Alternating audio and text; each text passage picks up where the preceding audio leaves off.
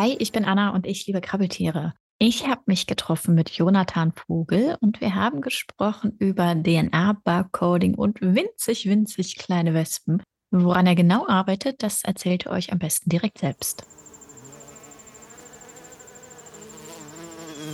Ja, ich freue mich tierisch, dass es geklappt hat, dass du Zeit gefunden hast, dass du Bock drauf hast. Ja, sehr gerne. Wollen wir einfach direkt einsteigen, dass du dich kurz vorstellst, wer du so bist, was du machst, wo du herkommst? Ja, alles klar. Ähm, ich bin Jonathan Vogel. Ich arbeite am Zoologischen Forschungsmuseum Alexander König in Bonn, was jetzt zum Leibniz-Institut zur Analyse des Biodiversitätswandels gehört. Und ja, ich mache meinen meinen Doktor äh, in der Entomologie im Großprojekt GWOL 3 Dark Taxa, äh, also German Barcode of Life in der dritten Phase. Äh, das Projekt heißt Dark Taxa. Ähm, und da arbeite ich taxonomisch mit ähm, einer parasitoiden Wespengruppe, die sich Figitidae nennt. Also die Familie der Figitidae. Genau. Sehr speziell, sehr klein, aber ich finde es unglaublich spannend. ja, sehr klein ist ein gutes Stichwort. Also die Tiere sind tatsächlich ähm, im Schnitt ein bis zwei Millimeter groß mhm. und man braucht dementsprechend auch gutes optisches Equipment, um da äh, mitarbeiten zu können. Lassen die sich optisch überhaupt unterscheiden auf die Größe oder muss man da immer gleich auf die DNA gehen? Nein, also die kann man schon unterscheiden. Äh, gerade auf Gattungsebene äh, geht das eigentlich ganz gut. Mhm. So die auch am, am Habitus zu erkennen. Bei auf Artniveau wird das ein bisschen schwieriger. Da braucht man dann wirklich sehr gutes optisches Equipment. Also äh, spricht dann schon mal von Apparatur, die 10.000 Euro und aufwärts kostet. Und DNA hilft dann natürlich ungemein, da auch äh, Unterscheidungen treffen zu können. Ja, ich komme ich komm so ein bisschen von den Wildbienen. Also ja. ist jetzt nicht so riesig äh, wie das, was du machst, aber ich habe auch schon mal so eine Biene unter dem Mikroskop gehabt und wir sollten die dann bestimmen, so als Übung. Ja. Da bin ich jetzt auch nicht unbedingt weit gekommen und die sind deutlich größer. Ja, die sind größer, auch deutlich besser bearbeitet, muss man sagen. Mhm. Bei den Fegitiden ist es so, dass in, ähm, in Deutschland hat das letzte Mal jemand, taxonomisch muss ich dazu sagen, in den 20er Jahren gearbeitet, also vor 100 Jahren etwa. Und seitdem ist hier äh, in Deutschland mit dieser Gruppe zumindest nichts passiert. Wie arbeitest du dich da ein? Naja, es, es gibt ja Literatur, äh, deutsche Literatur auch, die ist halt wie gesagt 100 Jahre alt oder älter. Mhm. Ähm, aber natürlich auch Literatur von, von benachbarten Ländern. In Schweden wurde relativ viel äh, dazu gemacht. Wir haben auch einen externen Experten, Matthias Vorschage aus Stockholm, mhm. den ich auch schon vorher, vor meinem PhD, äh, also vor meinem Doktorandentum kannte, mit dem wir zusammenarbeiten. Der hat schon viel gemacht und sein Lehrmeister sozusagen, also sein Doktorvater eben auch. Und da ist halt aus Europa einiges noch zusammengekommen, was, was nach der, der deutschen Bearbeitung sozusagen ist. Und da muss man halt eben Parallelen ziehen und gucken, äh, welche Arten können denn hier vorkommen überhaupt und so weiter. Also der letzte Stand von der Checkliste sagt man ja dann immer, also wie, welche Arten kommen in Deutschland vor. Das ist dann sozusagen die Checkliste und die ist von 2001, allerdings auch nur auf alter Literatur basierend, listet 110 Arten von Vegetiden für okay. Deutschland. Das ist jetzt auch schon wieder 20 Jahre her, aber keine 100. Das ist schon mal ein Anfang.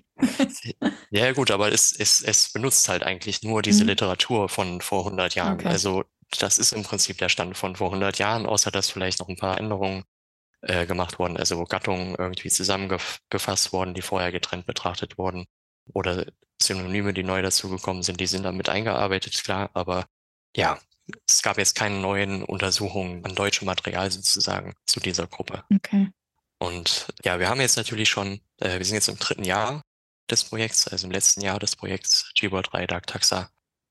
Und da haben wir natürlich schon einige Tiere auch sequenziert auf ihre mhm. DNA, auf den äh, DNA-Barcode. Und da haben wir natürlich auch schon eine grobe Idee, wo die Reise hingeht. Also was für eine Diversität wir eigentlich in Deutschland haben. Wie gesagt, 110 stehen auf der Checkliste und wir sind jetzt bei äh, ja grob 200 Arten.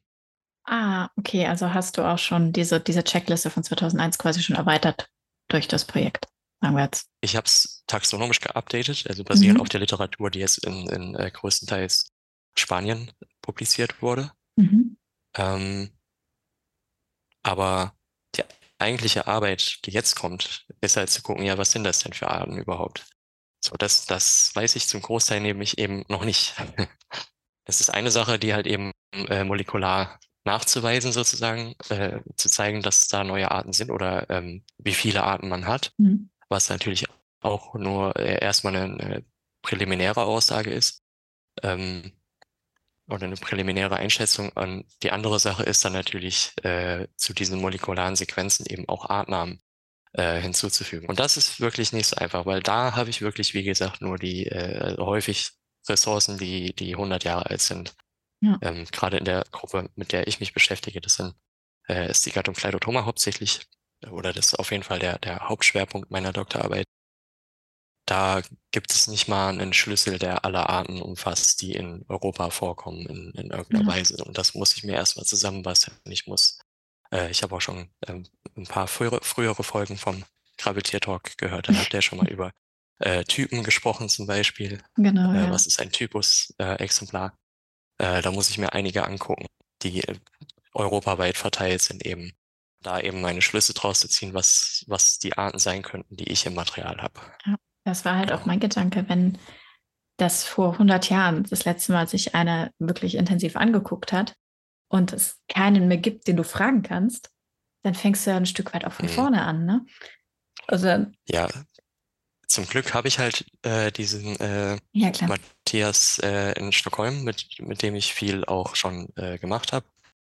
Noch nichts publiziert, aber das kommt noch. Ähm, aber gerade bei Kleidotoma, da gibt es halt tatsächlich niemanden, da, der, der sich so mit allem wirklich schon, äh, schon mal irgendwie auseinandergesetzt hat, der da wirklich einen guten Überblick hat äh, über alles. Da bin ich im Prinzip ein Pionier in dieser Gattung. Ja. Und um da mal eine Größenordnung zu geben, da sind für Deutschland acht Arten bekannt, allesamt in Deutschland auch beschrieben worden im 19. Jahrhundert. Jetzt im Material haben wir aber ja zwischen 40 und 50 molekulare Arten. Hm. Und da bin ich mir schon teilweise sicher, dass manche von den acht Arten gar nicht dabei sind, die für Deutschland bekannt sind. Dass sie nicht, nicht mehr auftauchen, oder?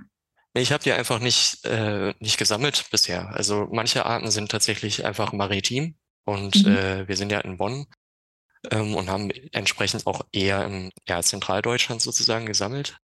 Mhm. Äh, in NRW viel ähm, und unsere Partner sind ja in Baden-Württemberg, das äh, Naturkundemuseum in Stuttgart zum Beispiel und das, äh, die Zoologische Staatssammlung München äh, ist auch noch ein Partner in GBOL 3 äh, die auch weitere Doktoranden beschäftigt, die sich mit anderen Gruppen auseinandersetzen, mhm. die ähnlich schlecht bearbeitet sind, mehr oder weniger.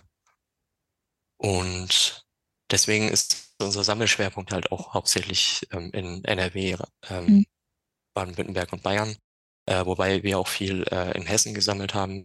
Hessen hat es uns relativ leicht gemacht oder macht es einem relativ leicht mit den Sammelgenehmigungen. Die haben nämlich eine Sammelgenehmigung fürs ganze Bundesland uns ausgestellt und verknüpfen weiteren Auflagen, aber zumindest ist das nicht so ein Hin- und Herrennen mit Permits. Okay, das ist gut. Aber jetzt sind wir schon voll vorgesprungen und du hast schon ganz viele Fragen beantwortet, die ich mir überlegt habe. Aber was macht denn dieses Projekt überhaupt? Fangen wir mal von vorne an. Okay, ja.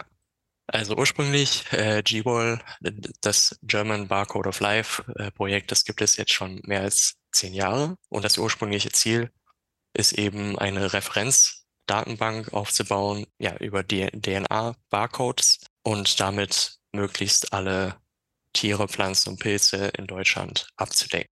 Also die ersten zwei Phasen haben sich eben damit beschäftigt, eben die digitale Infrastruktur zu schaffen, die Laborinfrastruktur zu erschaffen und eben auch so viel wie möglich äh, zu barcoden, also Barcodes zu generieren. Und da hat man eben festgestellt, dass einfach für einen ziemlich großen Teil, also so ein Drittel bis ein Viertel der Hymenopteren und Dipteren, also der Hautflügler und der Zweiflügler, dass da, ja, dass diese da einfach riesige Lücken sind, weil entweder wurde es nicht äh, gesampelt, also hat keiner irgendwie da in die, in die Pipeline sozusagen gegeben. Äh, und dann gab es halt auch niemanden, der das ja bestimmen konnte. So, da fehlt einfach die taxonomische Expertise. Und deswegen wurde dann eben der, der dritte Teil über die Dark Taxa ins Leben gerufen, der verschiedenste Familien eben aufgreift und das an drei verschiedenen Standorten zusammen, auch mit dem äh, Entomologischen Verein Krefeld und der Universität Würzburg, haben wir eben dieses Konsortium gebildet und ja, versuchen diese Lücken irgendwie zu schließen. Das beinhaltet eben auch die, die Ausbildung von neuen Taxonomen, also uns äh, in dem Fall, die wir die Gruppen dann eben kennenlernen, erforschen und die Tiere sammeln und auch äh, sequenzieren lassen. Ja. Ich habe noch eine ganz dumme Frage.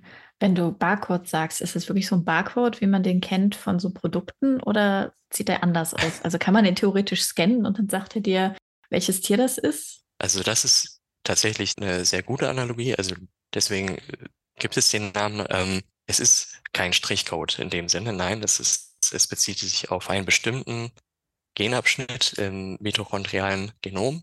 Bei Tieren, bei Pflanzen ist es nochmal was anderes, äh, ist eine andere Stelle zumindest. Genau, die ist 658 Basenpaare lang, ist also starr und fest definiert, sozusagen dieser, dieser Bereich. Und der ähm, ist eben so spezifisch, dass er Arten trennen kann. Mal mehr und mal weniger gut. da gibt es also eine gewisse Fehlerrate. Aber im Großen und Ganzen sagt man so zwischen 85 und 95 Prozent der Fälle ähm, kann man damit sehr gut unterscheiden. Und deswegen wird er auch gerne genutzt, auch im internationalen Bereich. Also es gibt dies, diese große Initiative International Barcode of Life, ähm, woher das eben auch diese Idee kommt. Die mhm. ganze Infrastruktur kommt auch aus dem internationalen Interesse, ausgehend von Kanada. Habe ich die Frage jetzt beantwortet? Ja. Ja. es ist kein Barcode, den ich scannen kann, aber es ist Genau. Ähnlich. Wenn du jetzt halt ein, ein, Tier hast, wo du halt wissen willst, ob es das schon gibt, ob das schon mal bestimmt wurde, dann könntest du das theoretisch sequenzieren und gegen diese Bibliothek laufen lassen, ob das schon auftaucht, genau. wenn die denn dann mal komplett ja. ist. Den Vorgang okay. nennt man dann Blasten.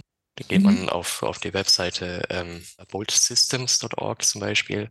Äh, das ist eine äh, Referenzdatenbank speziell für DNA-Barcodes und da kann man dann eben seine äh, Sequenz, kann man da reinkopieren. Kannst du natürlich auch eintippen, aber reinkopieren ist besser. Du hast ja immer nur die äh, vier Buchstaben, DNA-Buchstaben ähm, in einer bestimmten mhm. Sequenz und dann sagst du Submit und dann kriegst du einen Vorschlag, was es sein könnte mit äh, Prozentangabe, wie ähnlich das dem nächsten Match ist. Und wenn es 100% Match oder, oder 99% Match mit einer bestimmten Sequenz hat, die schon so und so bestimmt wurde, dann kannst du dir ziemlich sicher sein, dass es auch diese Art ist.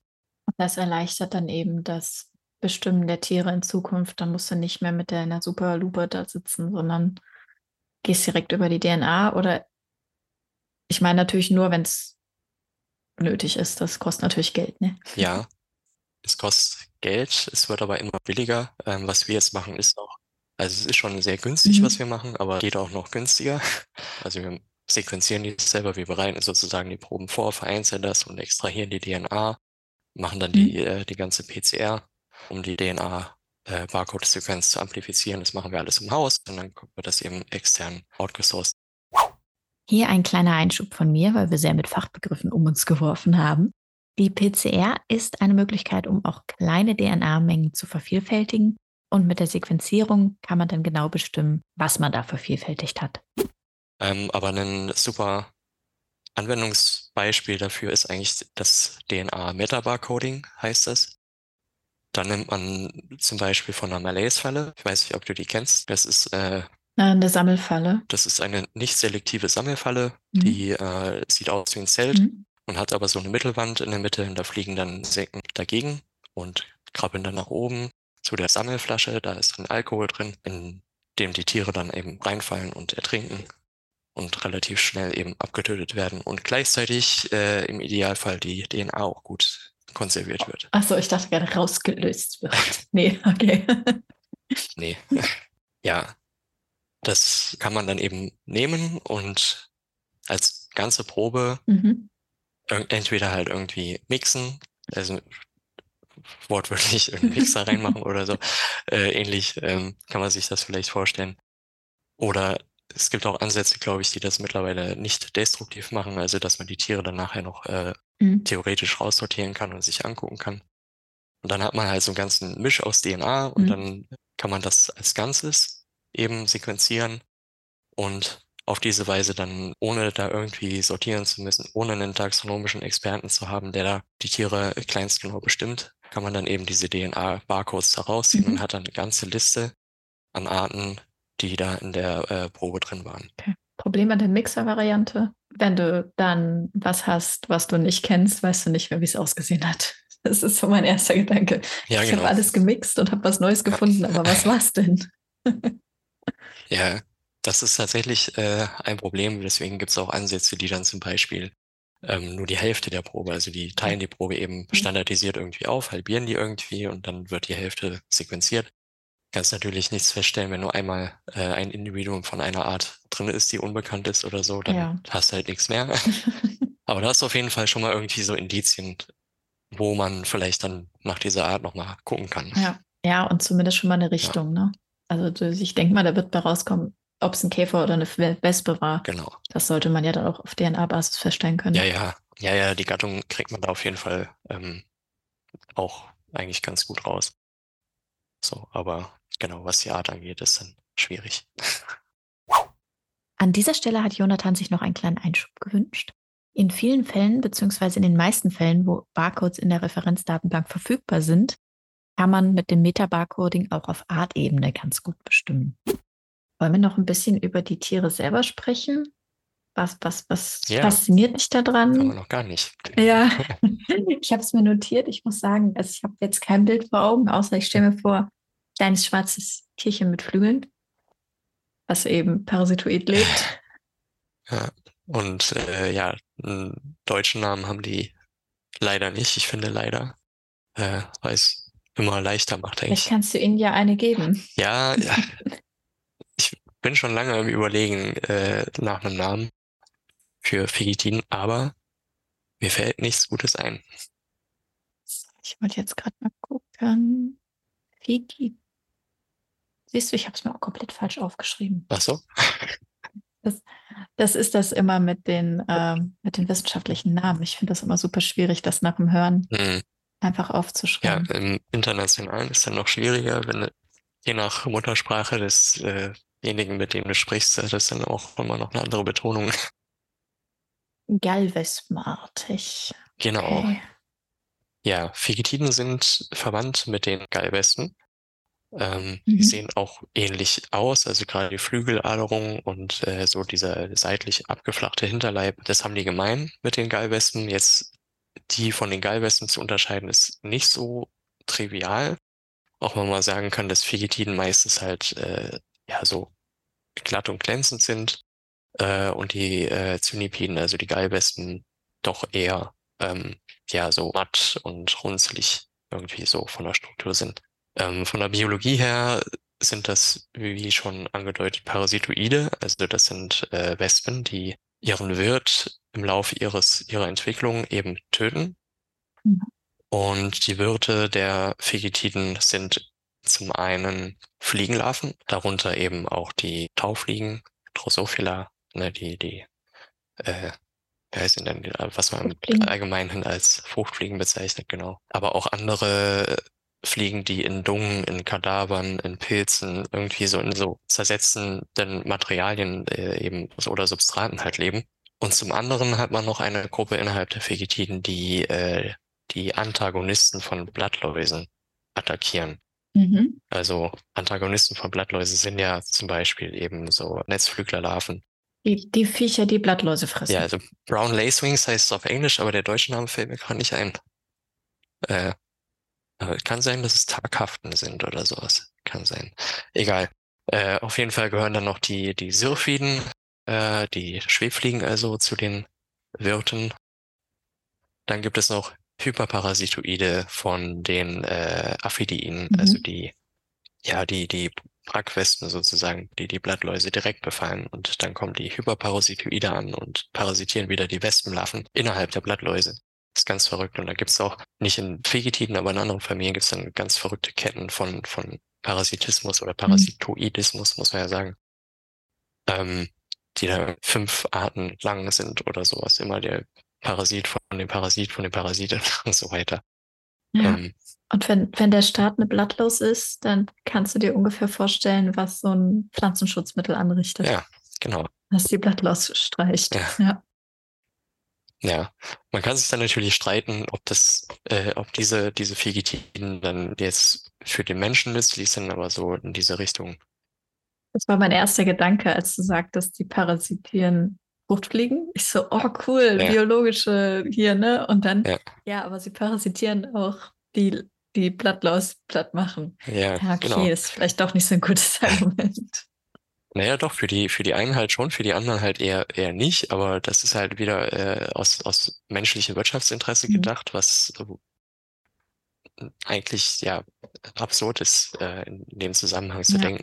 Weil, also Parasitoide sind sowieso von Natur aus eher äh, selten, also seltener als ihre Wörter auf jeden Fall. Sonst würden sie sich selbst mhm. ausrotten. Und ähm, was passiert, wenn die weg sind, kann man halt in den meisten Fällen auch nicht sagen, weil wenn man die Arten schon alleine nicht kennt, dann weiß er halt mhm. auch nicht, was für eine Rolle die jetzt genau im Ökosystem einfach spielen. Und das macht es halt auch nochmal interessant in, in dem Aspekt unserer Forschung halt, weil wir eben diese Grundlagenforschung machen, diese taxonomische Grundlagenforschung.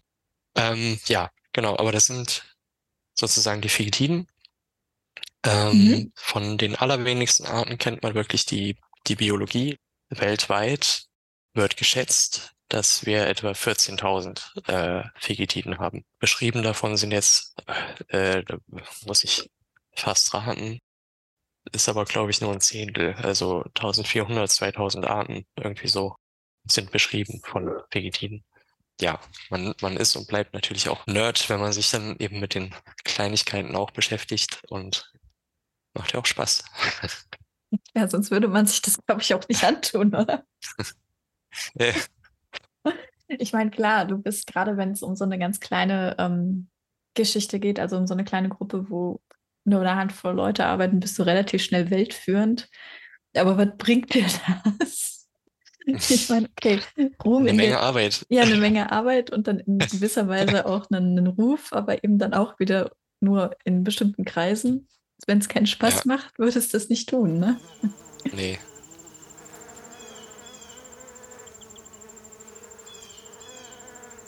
Das war's von uns für heute. Jonathan findet ihr am besten auf ResearchGate. Da kann man seine Publikationen nachlesen. Verlinke ich euch in den Show Notes. Ich bin Anna. Mich findet ihr auf Instagram als anjo.illustration oder ihr erreicht mich per Mail anna.anjoillustration.de und den Podcast mit allen genannten Links findet ihr wie immer auf krabbeltiertalk.de. Bis dahin, tschüss.